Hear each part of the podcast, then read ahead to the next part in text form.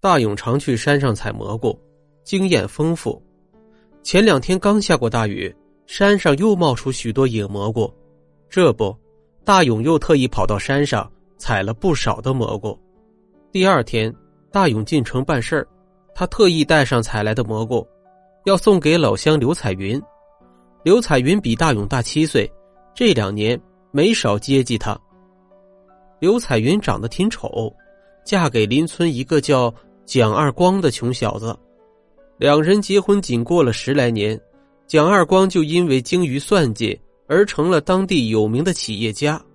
不过，刘彩云发家以后没有忘记乡亲们，经常回村帮助大家。从城里回来的第三天。大勇的表哥突然跑过来说：“大勇，你闯祸了！刘彩云吃了你的蘑菇啊，中毒了，人在医院里抢救呢。听说病危通知书都下来了，估计是不行了。”大勇不相信呢，不可能，那个蘑菇我吃了好几顿，我怎么没事啊？表哥说：“山上那么多野蘑菇，你都认得吗？说不定哪个是有毒的，你就混进去了。”大勇吓得脸色苍白。表哥，你快给我出个主意，我应该怎么办？表哥叹了口气，除了跑，还能咋办呢？大勇听了就来不及多想，慌慌张张拿了两件衣服就往后山跑了。在深山老林里躲了两天，大勇就尝尽了逃犯的苦。他越想越后悔，如果当初主动去自首，至少没人怀疑他是故意的。现在这么一跑啊！有谁会相信他呢？大勇内心无比矛盾，该不该下山自首呢？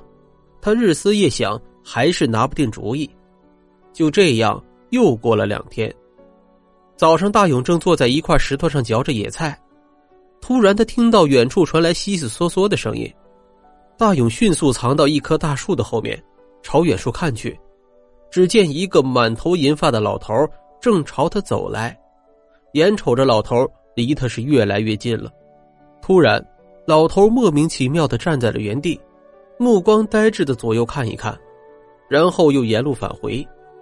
大勇长舒了一口气，可没想到，老头走了一段路以后又回来了。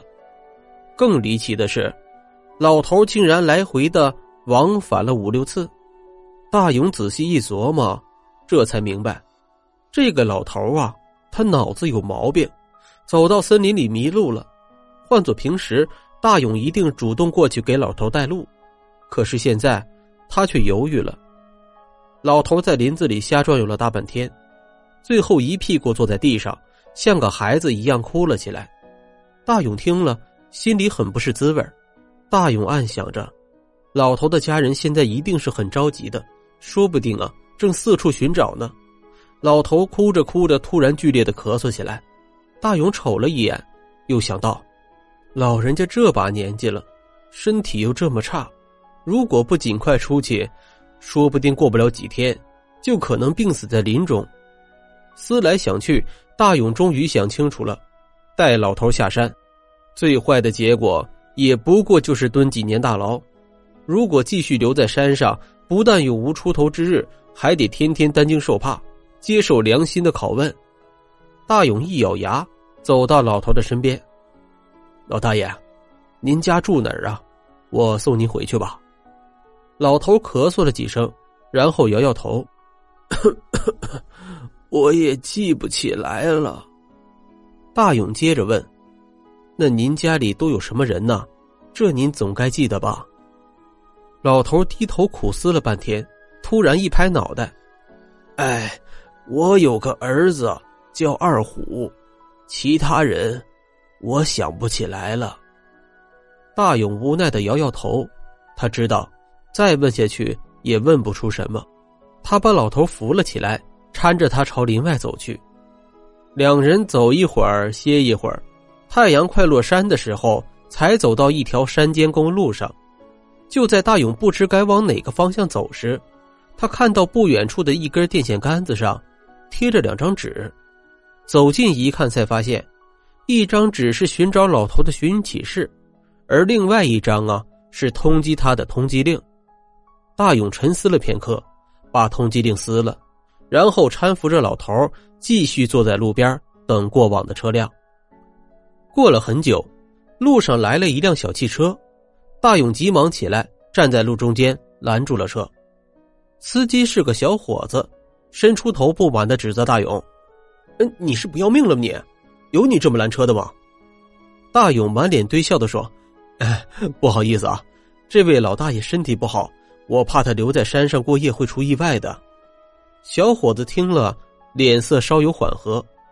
大勇接着说：“小兄弟，只要你肯帮忙把这位老大爷送回家，你就能发笔两千元的小财。”小伙子一听有钱赚，马上换了笑脸：“哎，那这好吧，要不你先付钱？”大勇解释了几句，又让小伙子下车看了看寻人启事。小伙子这才弄明白，大勇是打算把寻人启事上承诺的酬金都当车费送给他。小伙子有点惭愧了，连忙让大勇和老头上了车。按着寻人启事上留着的位置，大勇和小伙子。把老头送回了家，老头的儿子二虎激动万分，除了热情的款待二人，还主动拿出两千元钱。大勇很讲诚信，二话不说把钱递给小伙。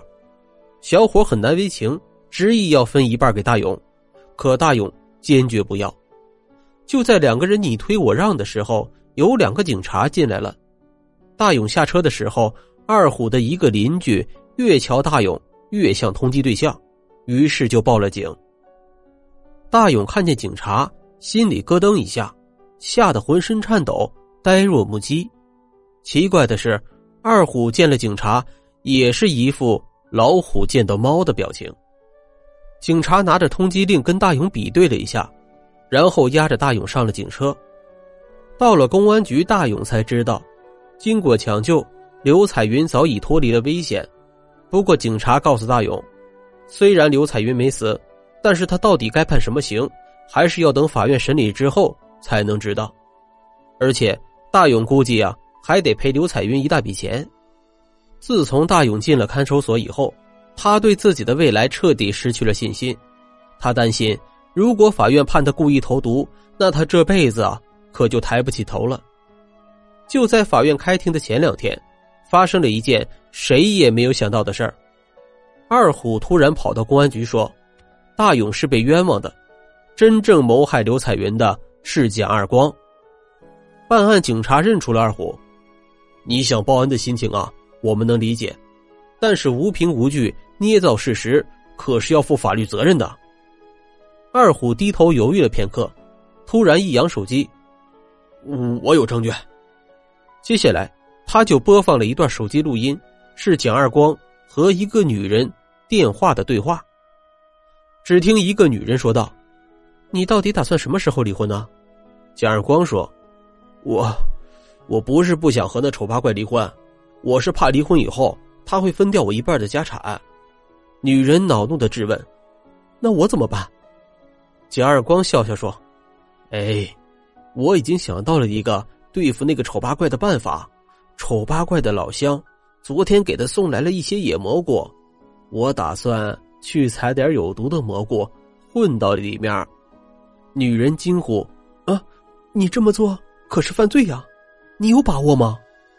蒋二光胸有成竹：“放心，我知道有种毒蘑菇和丑八怪老乡送来的非常的像。”听完录音，警察问二虎：“怎么会有蒋二光的电话录音呢？”